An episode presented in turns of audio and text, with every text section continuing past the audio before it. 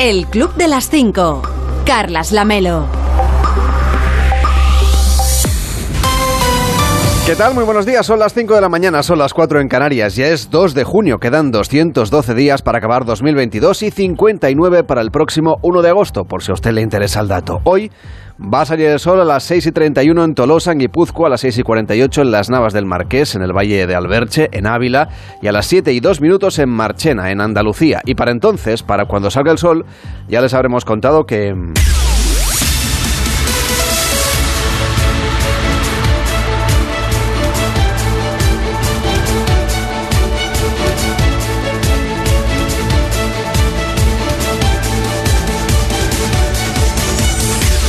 Ya les habremos contado que Rusia advierte a Estados Unidos de un choque directo después del anuncio de que Washington enviará más armas a Ucrania. Juan Carlos Vélez, ¿cómo estás? Buenos días. ¿Qué tal? Buenos días. Será el undécimo envío de Estados Unidos que incluye más helicópteros, más munición, piezas para la reparación del equipo ya existente del que ya dispone el ejército de Ucrania, radares de vigilancia, sistema Javelin de armamento antitanque y sobre todo, y esa es la principal novedad, el sistema de misiles IMARS. Son misiles de precisión, armas de nueva generación, por así decirlo, de última generación, misiles de precisión de mayor alcance cuyo envío es tomado por Moscú como un nuevo gesto de hostilidad por parte de Kiev y de Occidente. El ministro de Exteriores ruso, Sergei Lavrov, acusa a Washington y a Kiev de echar más leña al fuego y advierte de las consecuencias de un ataque que acabe arrastrando a Occidente al combate. El Pentágono subraya que cuenta con todas las garantías por parte de Ucrania para ese envío de, de armas, de que solo se van a emplear para defenderse. Pero, pero, también interpreta como autodefensa la recuperación de terreno perdido al Donbass terreno que ha quedado bajo control del ejército ruso. Y aquí, en la definición de las líneas enemigas, si se quiere, Aquí es donde confronta con la interpretación que puede hacer Rusia de lo que es defensa y de lo que es ataque, porque Moscú entiende que ese territorio ya no forma parte de Ucrania.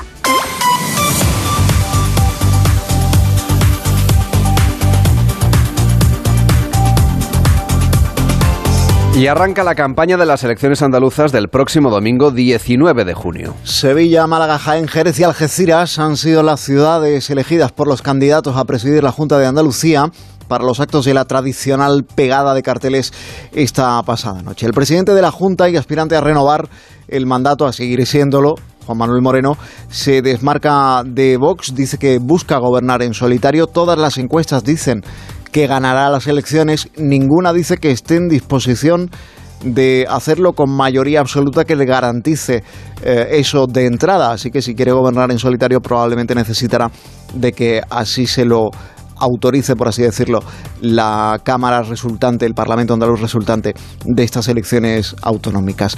El presidente del Partido Popular, Alberto Núñez Feijóo, va a acudir cinco días a los actos de campaña del PP. Seguramente no lo va a hacer Isabel Díaz Ayuso, desde luego no lo va a hacer tanto porque entienden que confronta con la imagen de moderación que quiere ofrecer el candidato del Partido Popular, Juanma Moreno. Lo más destacable de las últimas encuestas, en todo caso, eh, casi más que esto otro eh, respecto de la victoria del PP, es que la izquierda, que se presenta atomizada en varias marcas y coaliciones electorales a estos comicios, toda la izquierda no alcanza a sumar tanto como eh, obtendría el Partido Popular en solitario, por lo que las opciones de Juan Espada son verdaderamente escasas y eso ha hecho que esté en duda incluso la participación de Pedro Sánchez y de otros varones socialistas en los actos de la campaña del Partido Socialista de Andalucía. La paradoja de defender la agenda progresista del gobierno central con serias dudas respecto del papel que adopte el presidente de ese gobierno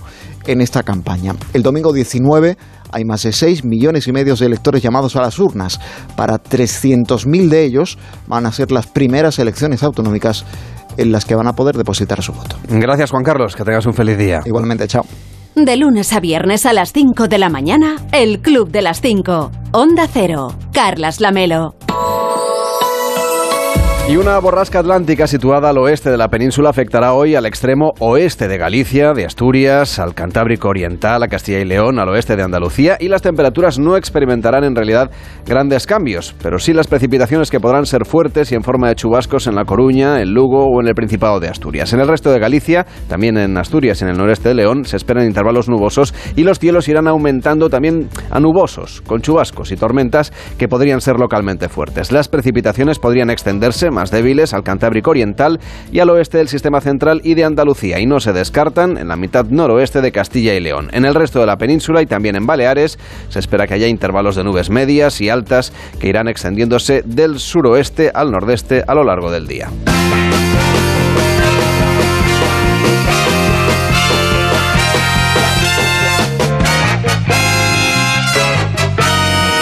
Estamos en el Club de las 5, de las 5 y 5, de las 4 y 5 en Canarias. Hola David Cervelló, ¿cómo estás? Muy buenos días. ¿A quién le vas a dar hoy especialmente los buenos días? Pues fíjate, hoy a la gente que tiene mm, piscinas eh, en su, a ver, en su domicilio, en sus casas, que es de gente que vive o en segundas residencias. Bueno, que tenga la suerte y el bueno y, y, y el, los problemas que da una piscina porque hay que cuidarla hay que mantenerla bueno yo he tenido nunca una pero me imagino que tiene mucha complicación y hay que bueno mucho mantenimiento Hay mucha que historia. Claro, hay que limpiar, echarle productos, echarle cosas y de vez en cuando, eso sí, disfrutarla y bañarte. Lo que pasa es que siempre pasa que, claro, hay, hay el riesgo a que se te cuele alguien que se quiera bañar ahí sin permiso, sin, sin entrada. Por la cara. Por la cara. Pasa sí. a veces, ¿eh? Por eso te digo, que hay quien pone cámaras de seguridad. Aquí en Barcelona, por ejemplo, un cormorán, una, Sí, bueno. una gaviota es fácil que se cuele Sí. en una piscina. Por En cualquier sitio Se ya encantan las piscinas. se te cuelan la- las gaviotas, que algunas son transatlánticos, algunas son una cosa tremenda, cada vez son más grandes, no sé cómo las hacen. Eh, total que eh, lo que ha sucedido y se ha hecho viral es un vídeo en el que se ve cómo se cuela en la piscina, en este caso, un cocodrilo. Te digo una cosa, a mí se me cuela un cocodrilo en la piscina de casa, salgo corriendo eh, y bueno, la casa la dejo ahí y la se quede en la piscina, Que se quede en la Que piscina el que tiempo que quiera. eh, que tome, bueno, no sé si toman el sol. A ver, protección no creo que les haga falta porque con la piel Hombre, que tomar tienen, el sol sí lo toman, sí. tienen vitamina. D. Eso eh, ya no lo sé, ya no me pregunto. bueno, por digo qué yo, lo hacen, no pero- sé si la sintetizan la vitamina D, en cualquier caso es que tienen una piel curtida, con lo cual no creo yo que tienen una piel como para hacerse un bolso. Total, el tema está en que esto ha sucedido en, en Florida, donde yo ya sé que si alguna vez estoy en Florida no me voy a bañar en una piscina ni... ni tómate un... Pero en Florida casi conviven con los... Ya, bueno, con sí. los caimanes. Son, son más, son, son dóciles los cocodrilos, sí, los alligator. No, no, a mí no, no, no. Yo si, si estoy alguna vez en Florida, no bajaré del piso 2, o sea, de la casa si tiene un... No, no, no, no. Pueden no, coger el ascensor, ¿eh? Los cocodrilos. me lo estás poniendo muy fácil. Bueno, tampoco tenía pensado ir a Florida, pero ahora menos. Bueno, el tema es que, bueno, se encontraron eso, ¿no? Que, mm, que había un un cocodrilo bañándose tranquilamente en la, en la piscina, se tomó su tiempo, llamaron a los agentes para, oiga, señor agente, señor agente, deben tener un código. Tengo un 744, un 7, no sé. Seguro, seguro. Un código que es un cocodrilo que se ha colado en la piscina, ¿no? Y entonces, pues bueno, se ve que tardaron un poco y en el tiempo que tardaron en venir, el cocodrilo ya se había, se había fugado, porque dice, ahora va a venir la policía, va a ser Ya. un, ja- un ja- no tengo papeles, Solo ¿sabes? quería refrescarse un poquito y ya está. Exactamente, o sea, quería y tal. Dicen que no es el único caso que ha habido recientemente. Eh, leo que un compañero de especie de 250 kilos fue capturado también mientras buceaba. Eh, ponen aquí con nocturnidad y alevosía. y este tuvo menos suerte porque este sí que lo sí que lo capturaron. Que también digo yo, 250 kilos. Cuidado, ¿eh? Para capturar el cocodrilo tiene que ser un Frank de la jungla mínimo, ¿eh? Para, para pillarlo yo lo veo ahí y abandono el cuerpo si hace falta. ¡Qué barbaridad!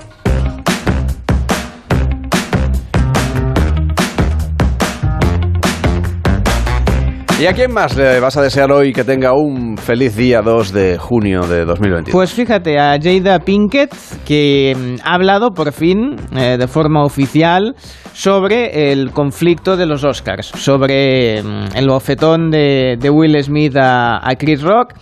Ha sido en un, en un programa que ella, que ella emite y ha querido hacer referencia al tema porque justo en el, en el programa de, la, de, esta, de esta semana pues hablaba precisamente de, de la alopecia. Es un programa que hace a través de las, de las redes sociales, Red Table Talk, y ahí pues am, públicamente y cuando se refería al conflicto entre Chris Rock y Will Smith, ha, mirado a cámara y ha pedido una reconciliación. Ha dicho, mi más sincera esperanza es que estos dos hombres inteligentes y sensatos se den una oportunidad para curarse, hablen las cosas y se reconcilien.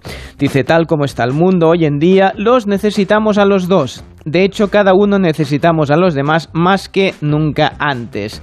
Eh, Will, y yo, ahí habido un poco la información de porque había rumores de que estaban como en trámites de divorcio y tal. Dice, Will y yo continuaremos haciendo lo que hemos hecho durante los últimos 28 años.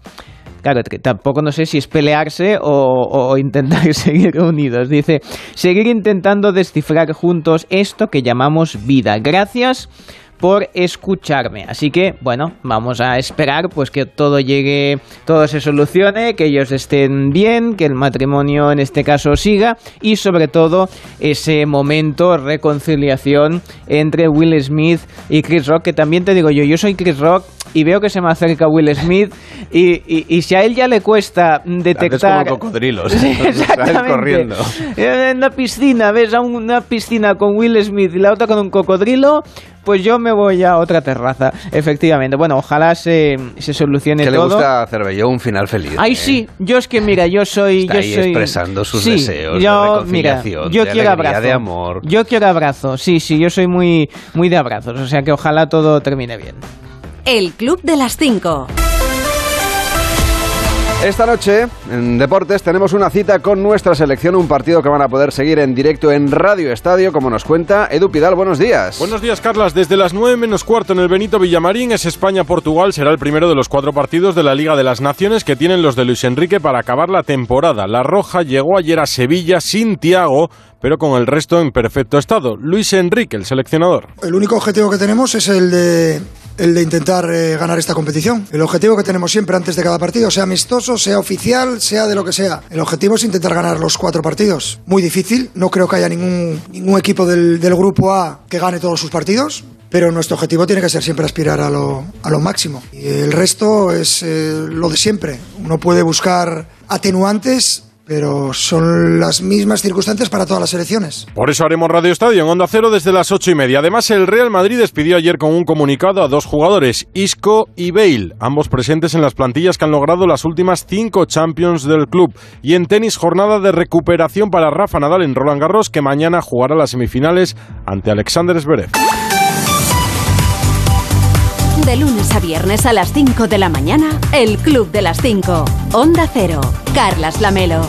Hoy en Onda 0.es nos cuentan que el Consejo Económico y Social ha explicado durante la presentación de su memoria anual cuáles son las medidas del gobierno de Pedro Sánchez que no están obteniendo los resultados deseados. Entre otras, el Consejo considera ineficaces el ingreso mínimo vital o el descuento de 20 céntimos por litro de carburante. El ministro de la Presidencia, Félix Bolaños, defendió ayer estas medidas en la entrevista con Carlos Alsina en Más de Uno. Son medidas para proteger y para que el gobierno eh, tenga claro que seguimos, seguimos intentando tomar medidas para que Pero para las proteger- dificultades se superen. para proteger eh, insuficientemente, porque las medidas llevan en vigor desde hace dos meses y la inflación del mes de mayo está en el 8,7% y la del mes de abril estuvo en el 8,4%.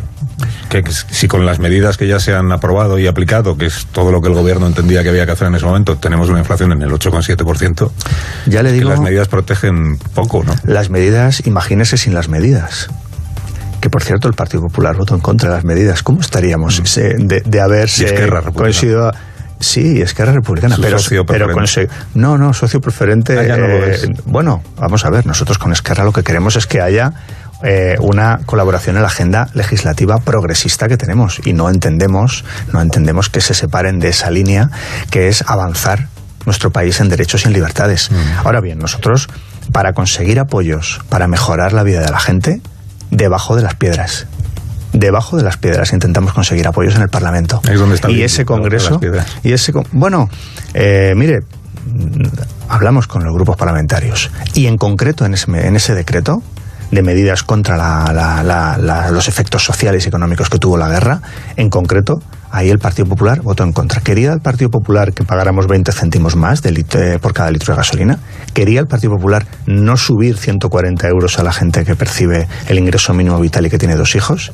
¿Quería el Partido Popular subir la factura de la luz en el 60% de impuestos que está bonificado? ¿Es lo que quería el Partido Popular? Y el portavoz parlamentario del PSOE, Héctor Gómez, conversó anoche con Juan Ramón Lucas en La Brújula sobre las diferencias entre los socios del Ejecutivo. Pero, eh, señor Gómez, vamos a ver, todos los días estamos, eh, em, estamos asistiendo a disidencias que van más allá de la disensión de un gobierno en el que hay dos partidos que tienen eso que se gustan llamar tanto, que a mí me parece eh, inapropiado pero bueno, en distintas sensibilidades. Vamos a ver, eh, hoy mismo hemos eh, vuelto a verlo. Hoy mismo una ministra del Gobierno ha dicho que la pertenencia en la OTAN quiebra sus principios. Ayer el presidente del Gobierno, el mismo día en que hablaba de un, gobierno ejemplar, eh, hablaba de la venía mm, a, insinuar la inmadurez de quienes siguen pensando como pensábamos hace cuando éramos jóvenes, cuando éramos críos. esto es un problema de difícil solución y además yo insisto, eh, que eh, rompe toda la, confianza que se pueda tener en la firmeza de un gobierno, en las manifestaciones de firmeza de un eh, presidente de gobierno como Pedro Sánchez, lo rompe la realidad de esos desencuentros que son en materias esenciales, en materias de Estado, por mucho que lo queramos minimizar hablemos de posturas testimoniales.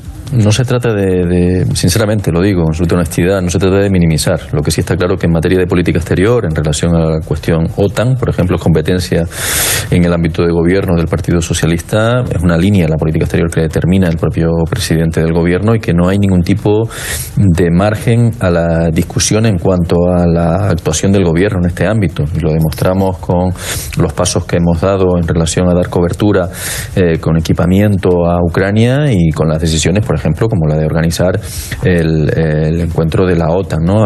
este mes de junio. Pero yo creo que eso está fuera de toda duda, independientemente de determinadas declaraciones que se puedan hacer en un momento determinado, la firmeza, la determinación del gobierno eh, está mm, es incuestionable. Por lo tanto, quiero contrastar esto, es decir, posibles declaraciones, posibles, primero de gobierno de coalición en, en democracia, y evidentemente, bueno, pues hay cuestiones que que nos gustaría que fuesen eh, que no se dieran ese tipo de, declaraciones evidentemente sí pero también es cierto que es un gobierno el gobierno de España reconocido en el ámbito europeo reconocido por su por el impulso a las medidas que se están adoptando por cómo hemos afrontado y no lo dice este portavoz lo dice la propia presidenta de Ursula von der Leyen del Consejo eh, de la Comisión Europea perdón el propio presidente del Consejo Europeo Charles Michel también eh, de cómo hemos impulsado pues toda la recuperación económica de cómo actuamos por ejemplo con la guerra con la situación la salida presidencial precipitada de Afganistán y cómo estamos actuando ahora también en el ámbito de, Ucrania. ¿no? El jefe de Nacional de Onda Cero, Juan de Dios Colmenero, analiza en un vídeo en nuestra página web el cuarto aniversario de la llegada de Pedro Sánchez a la Moncloa. Es la primera vez hay un gobierno de coalición en España, la coalición Frankenstein, que en su momento bautizar Alfredo Pérez Rubalcaba. Es la primera vez que un gobierno se sostiene con independentistas y soberanistas, con Esquerra Republicana de Cataluña y con Bildu en este caso. Algo que sin duda podrá pasar factura al Partido Socialista, no tanto en Cataluña o en el País Vasco, pero sí en el resto de España. Y es la primera vez que ocurren otras muchas cosas. La primera vez que una fiscal general del Estado es fiscal después de haber sido, sin solución de continuidad, ministra de Justicia, o que se conceden indultos en contra del tribunal sentenciador. Es la primera vez que ha ocurrido una desgracia a nivel mundial, como es una pandemia, la gestión de esa pandemia, los estados de alarma, aunque luego los anulara el Tribunal Constitucional. Es la primera vez que se espía a un presidente del gobierno y a varios ministros y lo reconoce el propio presidente del gobierno y lo reconoce el propio Ejecutivo. En la web también nos cuentan que según Free Market la inflación puede terminar el año en España en el 7,5%, lo que supondría la pérdida de un 16% del poder adquisitivo del salario más habitual en nuestro país. Eso sería una merma de 220 euros al mes de media. Mientras tanto, el Banco de España ha anunciado que revisará a la baja las previsiones de crecimiento para España y al alza las de la inflación. En Onda 0.es también puede leer todos los detalles sobre las ayudas al alquiler para jóvenes y cómo pedirlas. Seguimos repasando lo que nos cuentan en Onda 0.es. Johnny Depp ha ganado el juicio a Amber Heard. Members of the jury, if this is your verdict, please answer yes. If this is not your verdict, please answer no. Juror number 6.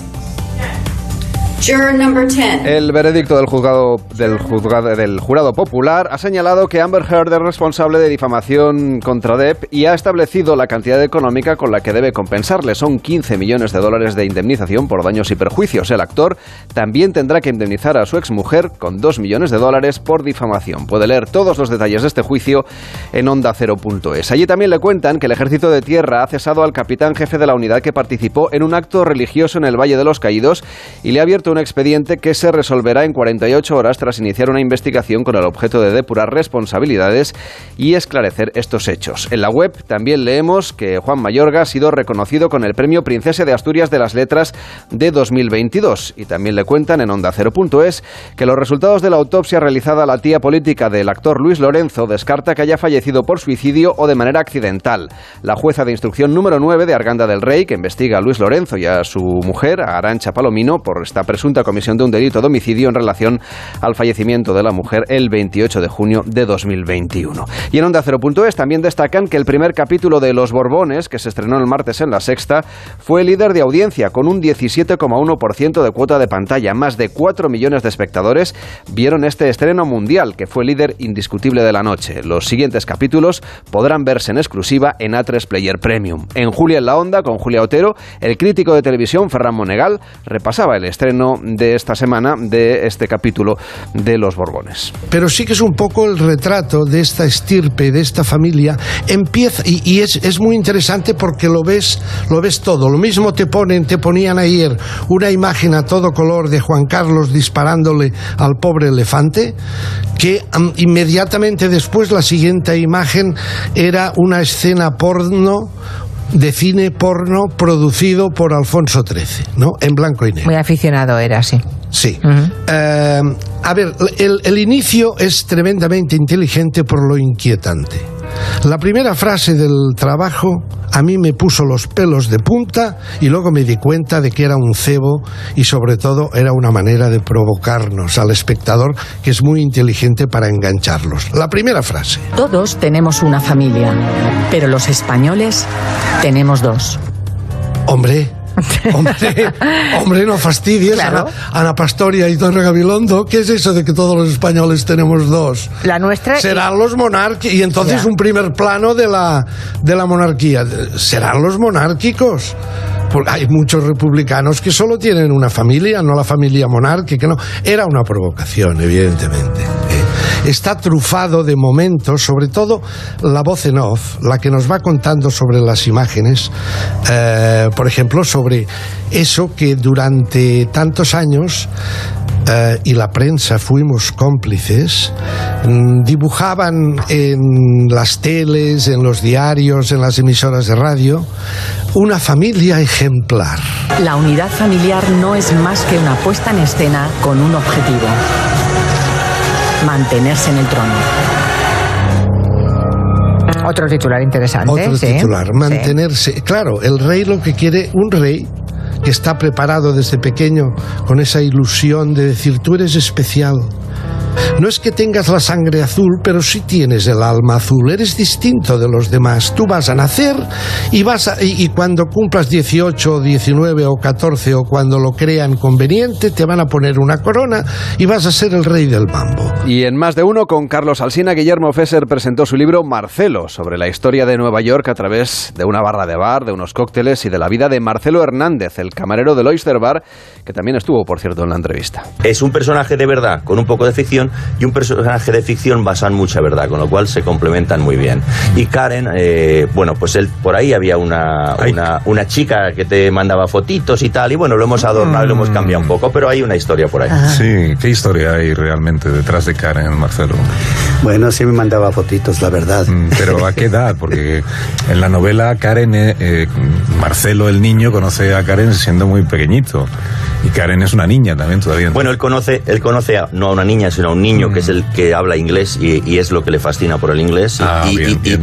y- y se va a la embajada americana a pedir periódicos, todo eso. Y al mismo tiempo él era muy tímido, ¿no? Tenías gafas, las orejas eh, de- un poco salidas así de soplillo y le daba vergüenza con las chicas y siempre tomabas, ¿no? Para, y había una enamorada que le decía, ¿no? ¿Cómo era la historia que te...?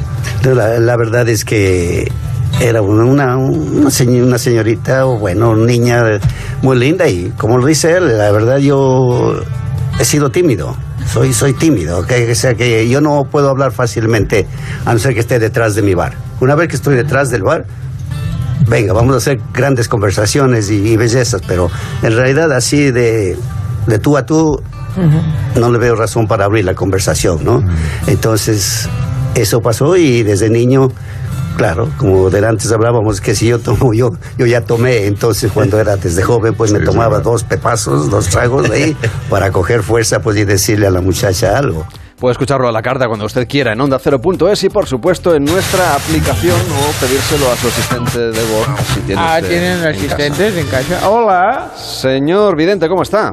Bien, yo siempre estoy bien, aquí atentos a lo que dicen, pues si dice aplicación, entonces el sistema salta, conectan con mi plano O sea, lo astral. es bastante parecido a un asistente de voz. Bueno, sí, es algo que, bueno, no sé cómo funciona, es como un chivato y cuando dice esto, ah, me toca, es cuando me van a preguntar, eh, Por ejemplo, por la cosa. selección le podría preguntar hoy, que tenemos Radio Estadio a las ¿De qué juegan? ¿Baloncesto? ¿Balón volea? Hoy ¿Qué- es fútbol.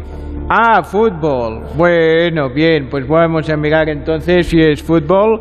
Vamos a ver, me sale en las cartas y también en el periódico lo he leído que juegan contra Portugal. Bien, duelo peninsular, así que voy a ver las cartas. Un momento que entro en trance. A ver, cartas, cartitas. Me pongo las gafas para veros más vistas. A ver, veo pocos goles, veo poco juego y sobre todo veo a la vecina del quinto que se está tomando el sol. Bien, eh, yo creo clarísimamente que el partido va a acabar posiblemente 0-0. 0-0, a ver qué apunto. 0-0. Bien, si no, que terminará de otra forma. Pero veo clarísimamente que es posible que 0-0, 1-0. Hombre, piense que mañana pasaremos cuentas. Bueno, pues pocas cuentas vamos a hacer porque como mucho, mucho, mucho, 1-1, ¿eh? De ahí no, no pasa la cosa. A ver, hoy es 2 de junio, que es el día de los expertos en resolver problemas. Bueno. Bien, ha nacido gente que no sé quién son. El marqués de Sade, creo que sí, que este sí que estaba. La carta es la sacerdotisa y a ver si sabe qué número hoy es el de la suerte. Hombre, hoy me lo pone fácil. Hoy es el 2. Exactamente. Hasta el día 9 los aciertos Sí, seguro. ahí no falla. Eh, están regidos por la luna eh, y como la carta es la sacerdotisa, pues que está sentada, dice, en el trono, quiere decir que todo el proceso digestivo pues lo lleva bien. Hmm. Vamos a ver, eh, los nacidos en un día como hoy son A ver. ingeniosos, Bien. adaptables Vale. y expertos en solucionar problemas. De ahí que sea el día de, De los solucionadores de problemas. Está todo, todo casa. Hoy eh, el todavía. guionista se ha cansado. ¿eh? Sí, en cambio los puntos débiles solo tiene dos, cuando habitualmente siempre nos destacan tres. Ah. A ver, Bueno, a ver, pues felicidades a los que han nacido hoy. sí, si hoy esto día va dos. de, de do- el día 2, dos puntos débiles, el día 30 ya verá usted.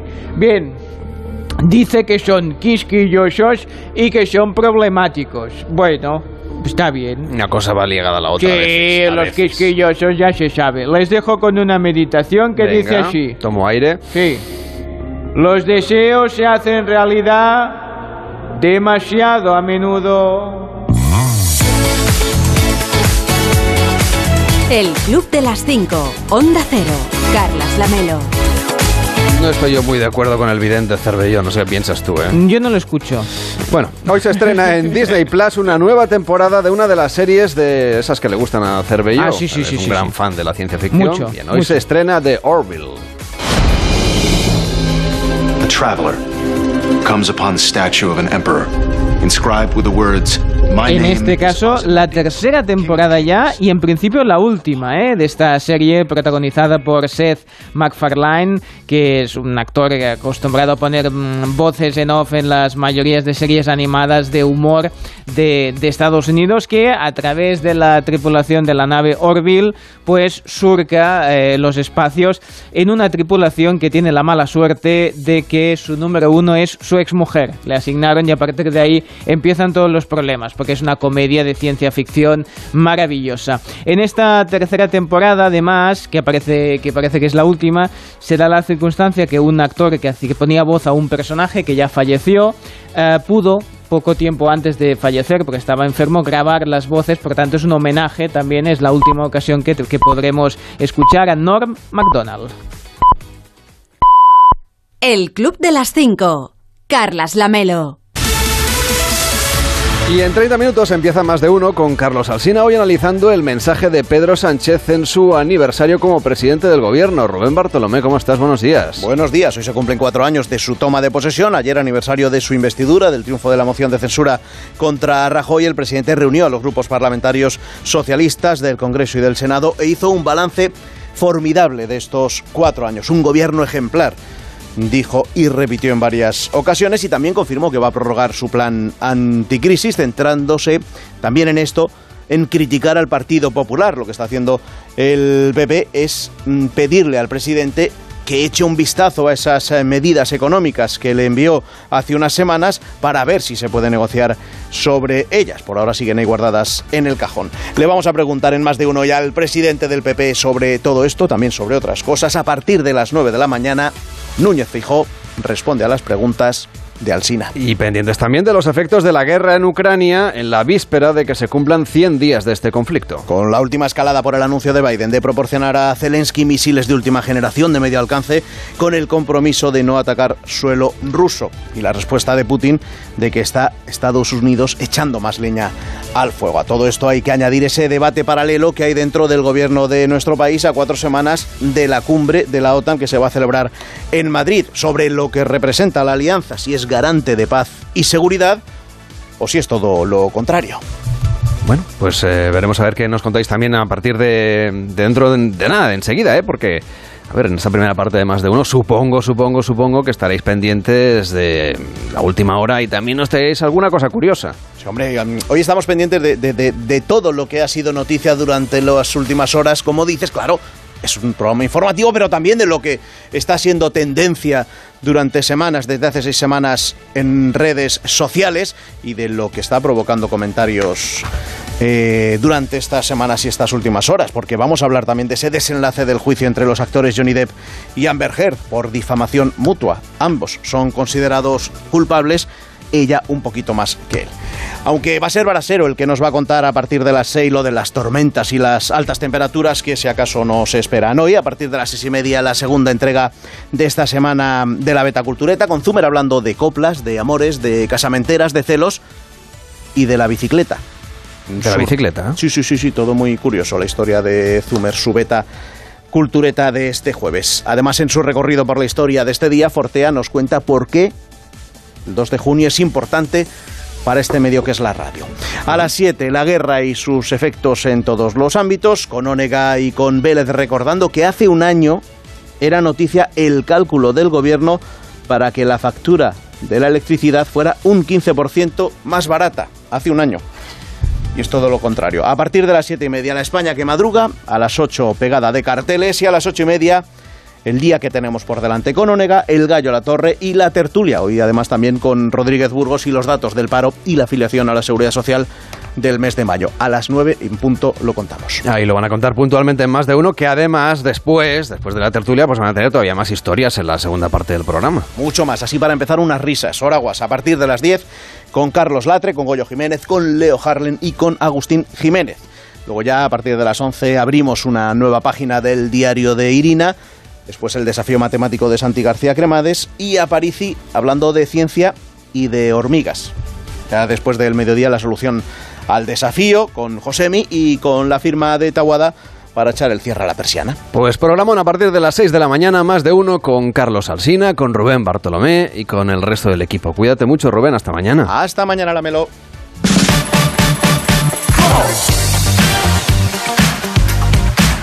Y en la televisión, pues Cervelló nos tiene preparadas un montón de novedades que la ha podido ver.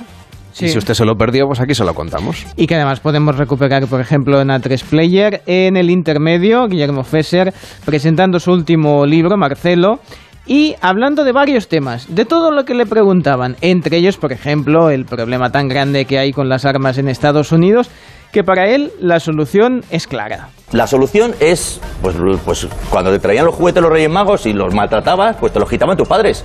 Pues habrá que quitarle los juguetes a los niños si no saben jugar con ellos, ¿no? O sea, la limitación de armas funciona. Hubo una moratoria para estos rifles terribles de repetición desde el 94 al 2004 y desde que se quitó la moratoria se han triplicado las matanzas. Hasta el 2004 que no se podían comprar, había 400.000 de estos rifles, no AR-15 tan horribles, había 400.000.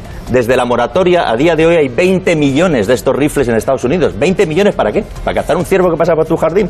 Eh, ¿Qué va a pasar? Pues mira, Mitch McConnell, que es el que mm, lleva el tema del Senado de los, eh, de los republicanos, está diciendo que va a hablar de... eh, está mm, dando promesas, alargando un poquito el tema y tal, para que a la gente se le pase, porque no quieren hacer nada, porque su narrativa es, si prohibimos las armas de repetición, si hacemos que la gente tenga que tener antecedentes y tal, al final vamos a prohibir todas las armas y eso va contra la libertad y eso no se toca. Y ahí estamos. Sí, sí. Aparte que son armas de asalto, no son de defensa, así se llama. Bueno, Guillermo, eh, por otro lado, en otro orden de cosas y también siguiendo con el tema Me de las preguntáis armas... varias cosas como si fuera listo, pero bueno, yo... Ya que lo tienen ahí, pues le van preguntando de todo lo que sea Estados Unidos, ¿no? Que, que para eso es el, el corresponsal de, del intermedio. Diego Luna, eh, el actor ha pasado por, El Hormiguero, presentado obra de teatro y próximamente una serie del universo Star Wars. Pero hablando de la obra de teatro, habla en ella de, corrupción, por ejemplo, y eso interpretándolo, por ejemplo, en México, pues tiene sus problemas. que habláis también de algunos corruptos mexicanos y cuando tú la hiciste era muy, Que- que- era, era muy actual. Como entenderás, eh, tuvimos que escoger de una amplia este, baraja un casting de opciones. Sí, sí, sí. Interesante. Y alguna vez me han contado que incluso estabas haciendo la obra y estaba en el patio de butacas. Alguien que era nombrado, sí, claro. Y, y además, este, sí, sí, sí, sí, sí, sí. Ese día me costó trabajo salir del teatro, este, y tenía mucho miedo. No, pues sí, es que es una, es una, es una obra que habla de un tipo que, de, de- de hecho, él no tiene ningún compromiso, ¿no? Pero siempre le toca estar en momentos cruciales, importantes, donde un candidato dice algo, donde pasa una elección, donde se roban una elección, donde eh, y, y siempre está ahí, siempre está en medio, ¿no? Eh, y él está ahí buscando a esta chica, a Sara, Sara que es el amor de su vida. Pero bueno, tuve que narrar una historia donde, pues claramente, este, Pero cuéntame esto a cámara lenta. Tú llegas al teatro, hola, hola, tal, no sé qué. Eh, por cierto, hoy va a venir. No, no, no. No. No se anuncian, ¿no? No, pero como, o sea, como- los corruptos saben que si se anuncian igual puede venir alguien a quien le deben dinero, ¿no? Vale, vale. Mejor no anunciar. Entonces, ¿y cómo te No, yo salí y empecé a hablar y hablo mucho con el público y de repente vi una cara y dije, ay, cabrón. No será, no será, sí, sí es. Y ahorita estoy a punto de nombrarlo. Y cu- cuando lo nombré así, este, ya sabes, o sea, como que lo dije bajito así. dije el nombre bajito a ver si nadie ni se daba cuenta. No, sí se dieron cuenta dieron todos, cuenta. incluso él, sí. Este, pero también los corruptos son muy cínicos. Digo, llevan muchos años siéndolo, ¿no? Sí. Este, no es cosa nueva, ¿no? Entonces, Ya, ya, ya. Pero tienen experiencia. Pero tú en un momento dado, si se enfada el corrupto, estás en peligro. Sí, sí, sí. Por- a lo mejor por eso la vamos a hacer en Madrid. Un nuevo papelón, ¿eh? Luego Bueno. continúa tú con el espectáculo, Sí, ¿sabes? también te diría que ha venido en nuestro país, y bueno, también tenemos nuestros casos aquí, pero bueno, ya se lo explicarán en el objetivo. no es lo mismo, no es lo mismo. No, por supuesto, por supuesto. Bueno, eh, hicieron una prueba con las hormigas que consistía en beberse unos chupitos que podían ser de agua Ya. o podía ser tequila. Suerte y la cosa se ha complicado más de la cuenta. Pues depende. Si es agua, este. igual y si. No, ah, pero está pegado. Oye, ¿qué es esto? No, ya. No es mucho, no es mucho. Te va a servir. Ahora, te das cuenta desde que hueles el tequila, ¿eh? Así que trata de no usar la nariz. Salud. Salud.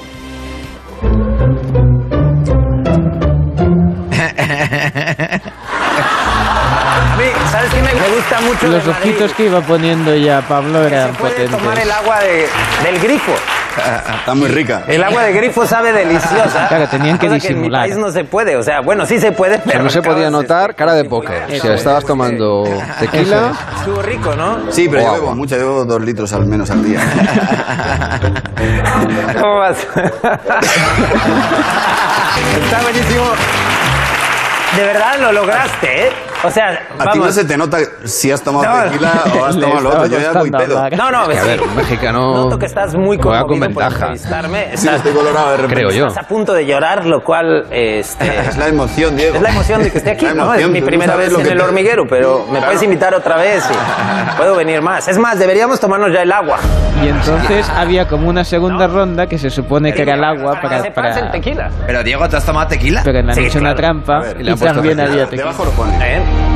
Tequila Tequila. Ah, no se puede voltear. Ya y tequila.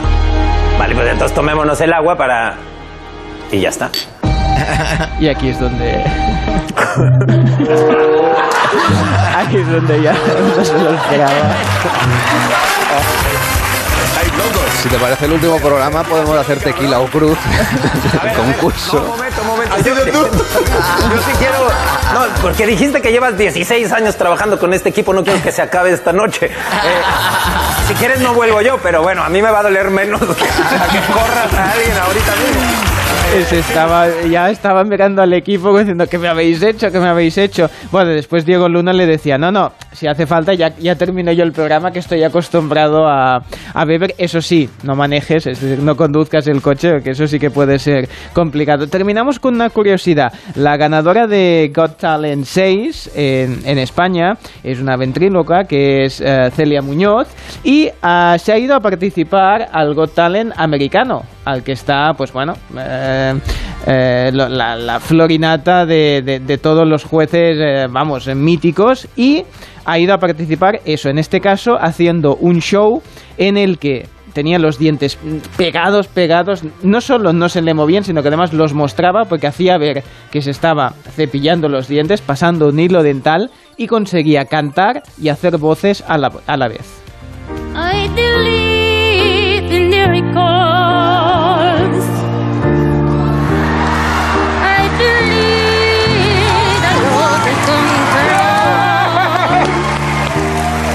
Todo esto con los dientes pegadísimos y O sea, que eso está cantando con, cantando casi con la boca cerrada. y ahora respondiendo al teléfono sin levantar un diente. Manolo. I know, I know. I can't now. I'm in American's Got Talent. Yeah, American Got Talent, American Got Talent. Yes, yes. Eh, I can't now. I'm, I'm on the stage right now. Okay, Sofía Vergara. Yes, Sofía Vergara. She's here. She's here. Es impresionante y la cara de los jueces era de decir, bueno, impresionante. Sofía Vergara estaba alucinando, así que le deseamos mucha suerte en el, en el Got Talent y mira, mira qué capacidad de cantar.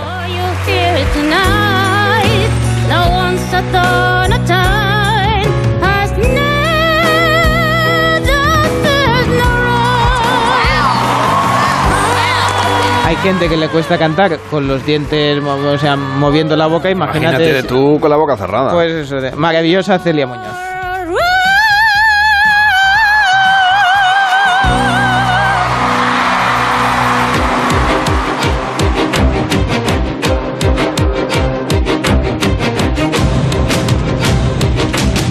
El Club de las 5. Carlas Lamelo.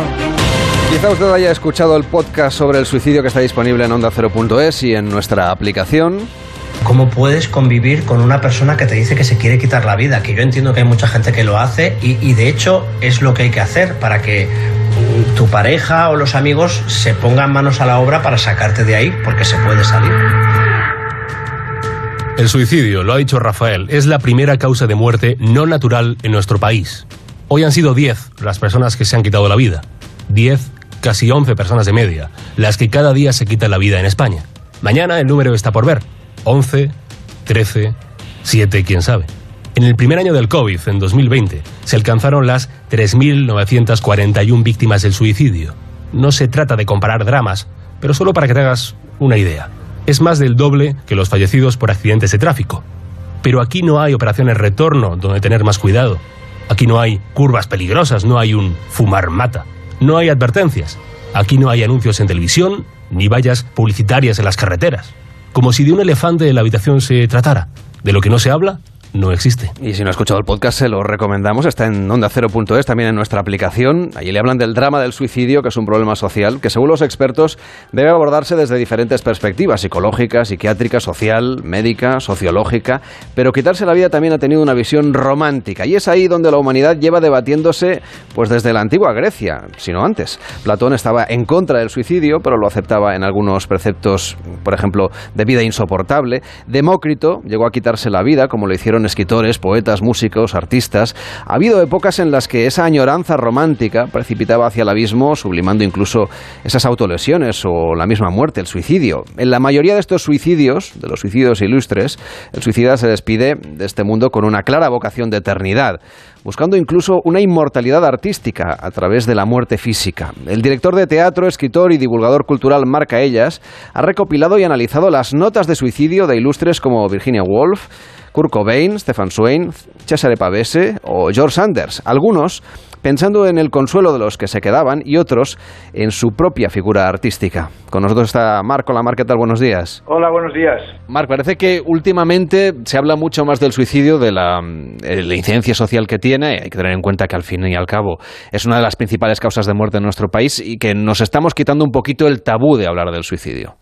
Sí, sí, sí, sí. Eh, últimamente, bueno, también supongo que coincidió con la puesta en marcha de ese teléfono de prevención, ¿no? Eh, entonces salió la noticia y bueno, lo que pasa que el tema yo creo que bueno tiene muchos muchos enfoques y, y pareciera que solo se quiere privilegiar uno, ¿no? ¿Cuál es el que tú crees que se está privilegiando? Bueno, no, el tema de, de la salud mental, que, que, sí, que es importante y que obviamente hay personas que se suicidan por temas de salud mental, pero hay mucha otra gente que no está enferma y se suicida igualmente, ¿no? ¿Me entiendes? O sea, entonces, no, no, me parece que es, es muy reduccionista, ¿no? Plantearlo solo desde ese punto de vista. En tu caso, tú has, te has encontrado, o sea, bueno, has ido recopilando esas notas de suicidio y has ido eh, analizando también un poco esa parte, muchas veces muy literaria, ¿no? Que tienen estas notas de despedida. Sí, sí, porque bueno, son, son notas, digamos, de, de creadores, ¿no? De, escritores, de músicos, de cineastas, de actores incluso. Entonces, bueno, gente que tiene una relación con el lenguaje en su, bueno, en su quehacer creativo y, por tanto pues eh, me di cuenta que era significativo ¿no? Lo, que decidían como dejar como último texto de cara a la posteridad digamos cuando ya habían decidido partir pues eh, es significativo ¿no? por sobre todo porque ellos tienen una relación con el lenguaje y entonces eh, me puse a ver qué, qué significaba y cómo, cómo habían afrontado ese último esas últimas horas ¿no?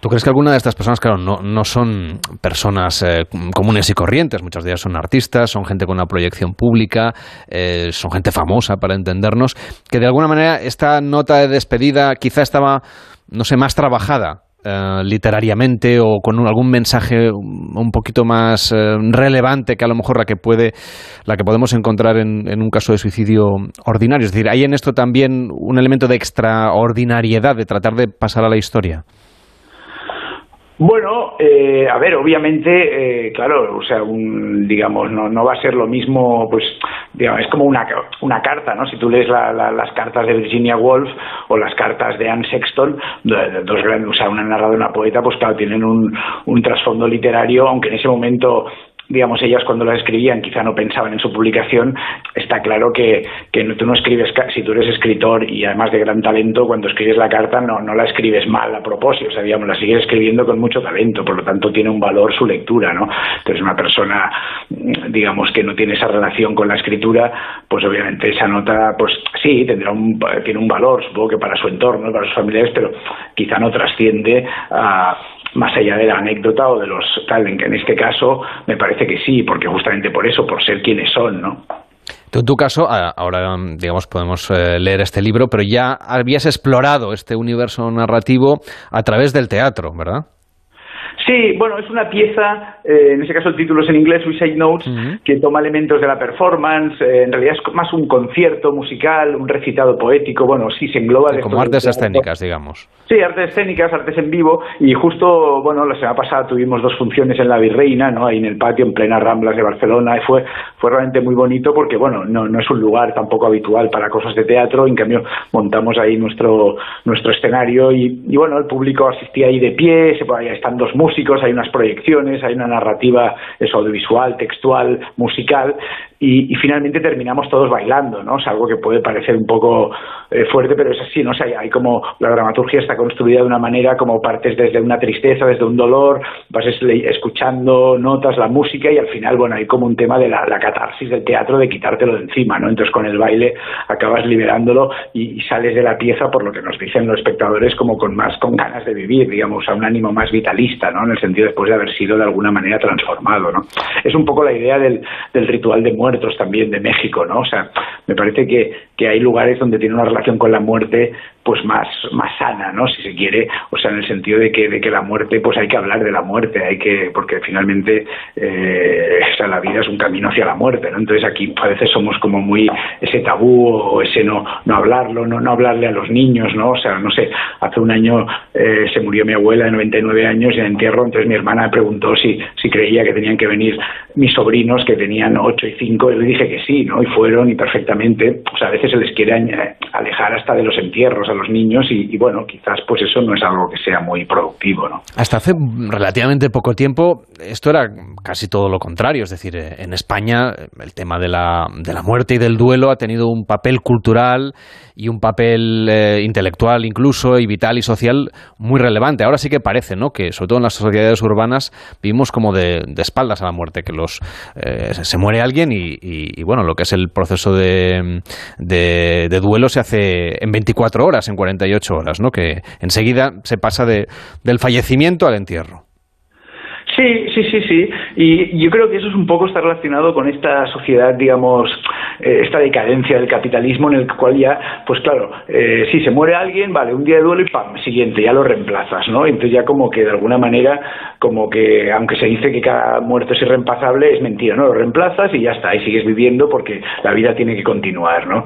Entonces, bueno, me parece que no, ¿no? O sea, que claro que el, el periodo de duelo, o sea, tiene que ser más largo, o sea, que realmente no hay, hay un tema de, ah, vale, se muere alguien, ya pasemos a lo siguiente, ¿no? Y eso es, forma parte de esta aceleración y de, y de no pararse y del, y del ritmo, pues, desenfrenado de, de no pararse a pensar o estar presente con lo que sucede, ¿no? ¿Puede ser literaria una nota de despedida? Sí, yo me he dado cuenta que sí, o sea, no, digamos que era una pregunta eh, que me hacía a priori y a partir de investigar y de leer unas cuantas, pues creo que, que algunas sí lo son, o sea, bueno, la mayoría lo, lo son, digamos, ¿no? La- la- las que son algunas son una, una frase, ¿no? Como que también, pero una frase puede ser como un verso, se puede tomar, ¿no? Y otras son auténticos poemas, ¿no? Claro, si tú lees la nota de Vladimir Mayakovsky o la de Hunter S. Thompson, eh, pues son, son, son poemas, ¿no? Pues se puede encontrar literatura también ahí y eso es lo que mm, podemos releer una y otra vez en este Notas de Suicidio que ha escrito Marca Ellas. Gracias por acompañarnos y que vaya bien. Buenos días. Gracias a ti, buenos días. De lunes a viernes a las 5 de la mañana, el Club de las 5. Carlas Lamelo. Hoy es 2 de junio, día en que estaremos pendientes del Ministerio de Trabajo, eh, Inclusión y Seguridad Social, que va a publicar los datos del paro y de afiliación del mes de mayo. Se lo van a contar en directo en tiempo de más de uno a partir de las 9 en punto de la mañana. La vicepresidenta segunda del Gobierno y ministra de Trabajo, Yolanda Díaz, comparece en la comisión del Parlamento, en la que tiene que dar cuenta de la actividad de su departamento. Y también estaremos pendientes del Reino Unido, que celebra cuatro días de festejos por los 40 años de reinado de Isabel II. La reina va a desfilar hoy a las 9 de la mañana hora española, a las 10 hora británica, hasta el Palacio de Buckingham y después la familia real va a saludar a los congresistas. En la víspera del inicio de la campaña electoral de Andalucía, el Centro de Investigaciones Sociológicas va a publicar su barómetro de los comicios del 19 de junio, en un momento en el que todas las encuestas coinciden en el triunfo del Partido Popular y el declive del Partido Socialista y la incógnita del papel que pueda tener Vox en la gobernabilidad de Andalucía. Y la ministra de Sanidad, Carolina Darias, comparece hoy en la Comisión de Sanidad del Congreso para informar sobre las acciones llevadas a cabo al frente de la gestión de la pandemia del COVID-19 y del nuevo sistema de vigilancia. Y el presidente del Tribunal Superior de Justicia de Cataluña, Jesús María Barrientos, comparece ante los grupos del Parlamento Autonómico para exponer los datos de funcionamiento de los juzgados en aquella comunidad. Es una noticia que también le van a contar a lo largo del día de hoy aquí en Onda Cero. Y seguimos repasando en el Club de las 5 lo que hoy va a ser noticia. Los ministros de Energía y Petróleo de los 23 países de la alianza de la OPEP Plus se reúnen hoy de forma telemática para analizar la situación en el mercado del petróleo. Y la ONG Save the Children hace balance tras 100 días de guerra en Ucrania que se cumplen mañana de la situación de la infancia en aquel país y también de los niños refugiados. Y después de un parón de dos años a causa de la pandemia, Marruecos restablece el servicio militar obligatorio con cerca de 20.000 jóvenes seleccionados, muchos de ellos voluntarios, que comienzan a partir de este jueves una formación militar de un año. Y el presidente de la Junta de Castilla y León, Alfonso Fernández Mañueco, clausura junto a la presidenta de la Comunidad de Madrid, Isabel Díaz Ayuso, el octavo foro de Guadarrama. Y el reto demográfico es uno de los grandes objetivos de varios territorios del país, ya sea por despoblación o por la falta de oportunidades y servicios. Bien, este tema va a ser abordado por la Federación Española de Municipios y Provincias en una reunión que van a celebrar hoy en Cáceres. Y el juez del caso Tandem vuelve a tomar declaración el excomisario José Villarejo en la pieza principal de esta causa, así como al empresario Francisco Menéndez y al exagente del CNI David Vidal, quienes promovieron la denuncia contra el policía jubilado por la entrada irregular de ciudadanos guineanos en el aeropuerto de Barajas que dio lugar a la conocida como Operación Tandem. Y Felipe VI entrega hoy los premios internacionales de periodismo Rey de España y la reina Leticia concluye su viaje a Mauritania con la visita a un proyecto agrícola, otro sobre salud y al centro de detención de niños autistas amadrinado por la primera dama de aquel país.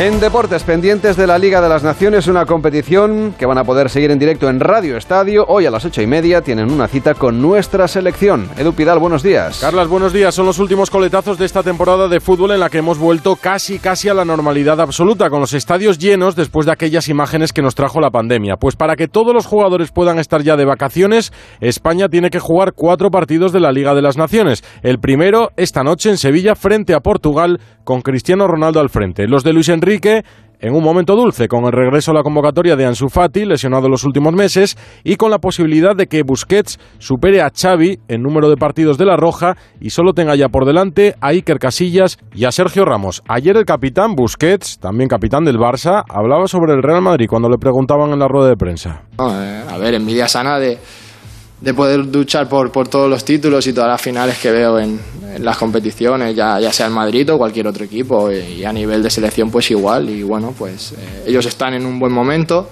ganaron así y, nada, hay que felicitarlos y tampoco me incumbe mucho más allá de eso, ¿no? Yo, yo me centro en mi equipo, en mi selección y, y ojalá pues nosotros también podamos vivir esas cosas tanto aquí como, como en el club, porque al final es para lo que trabajamos los jugadores. Palabras de Sergio Busquets, que hoy será titular con España en el Benito Villamarín frente a Portugal. En los cuatro partidos hará bastantes rotaciones Luis Enrique, aprovechará para que nadie se cargue de partidos en este final de temporada, porque una vez que acaben, se irán de vacaciones y ya en julio iniciarán la pretemporada con sus distintos equipos. En el Real Madrid, ayer despidieron a través de un comunicado en la página web a Isco y a Gareth Bale, que no van a seguir con Ancelotti la próxima temporada, ambos con muchos títulos, entre ellos las cinco últimas Champions del club. El Valencia trabaja para firmar a Gatuso, el italiano, como nuevo entrenador. En segunda división, ayer se disputó el primer partido por el playoff de ascenso, el partido de ida, en el Heliodoro Rodríguez López de Santa Cruz de Tenerife y el equipo local, el Tenerife, ganó 1-0 a la Unión Deportiva Las Palmas. Y en tenis, Rafa Nadal prepara la semifinal de Roland Garros que va a jugar mañana ante el alemán Alexander Zverev.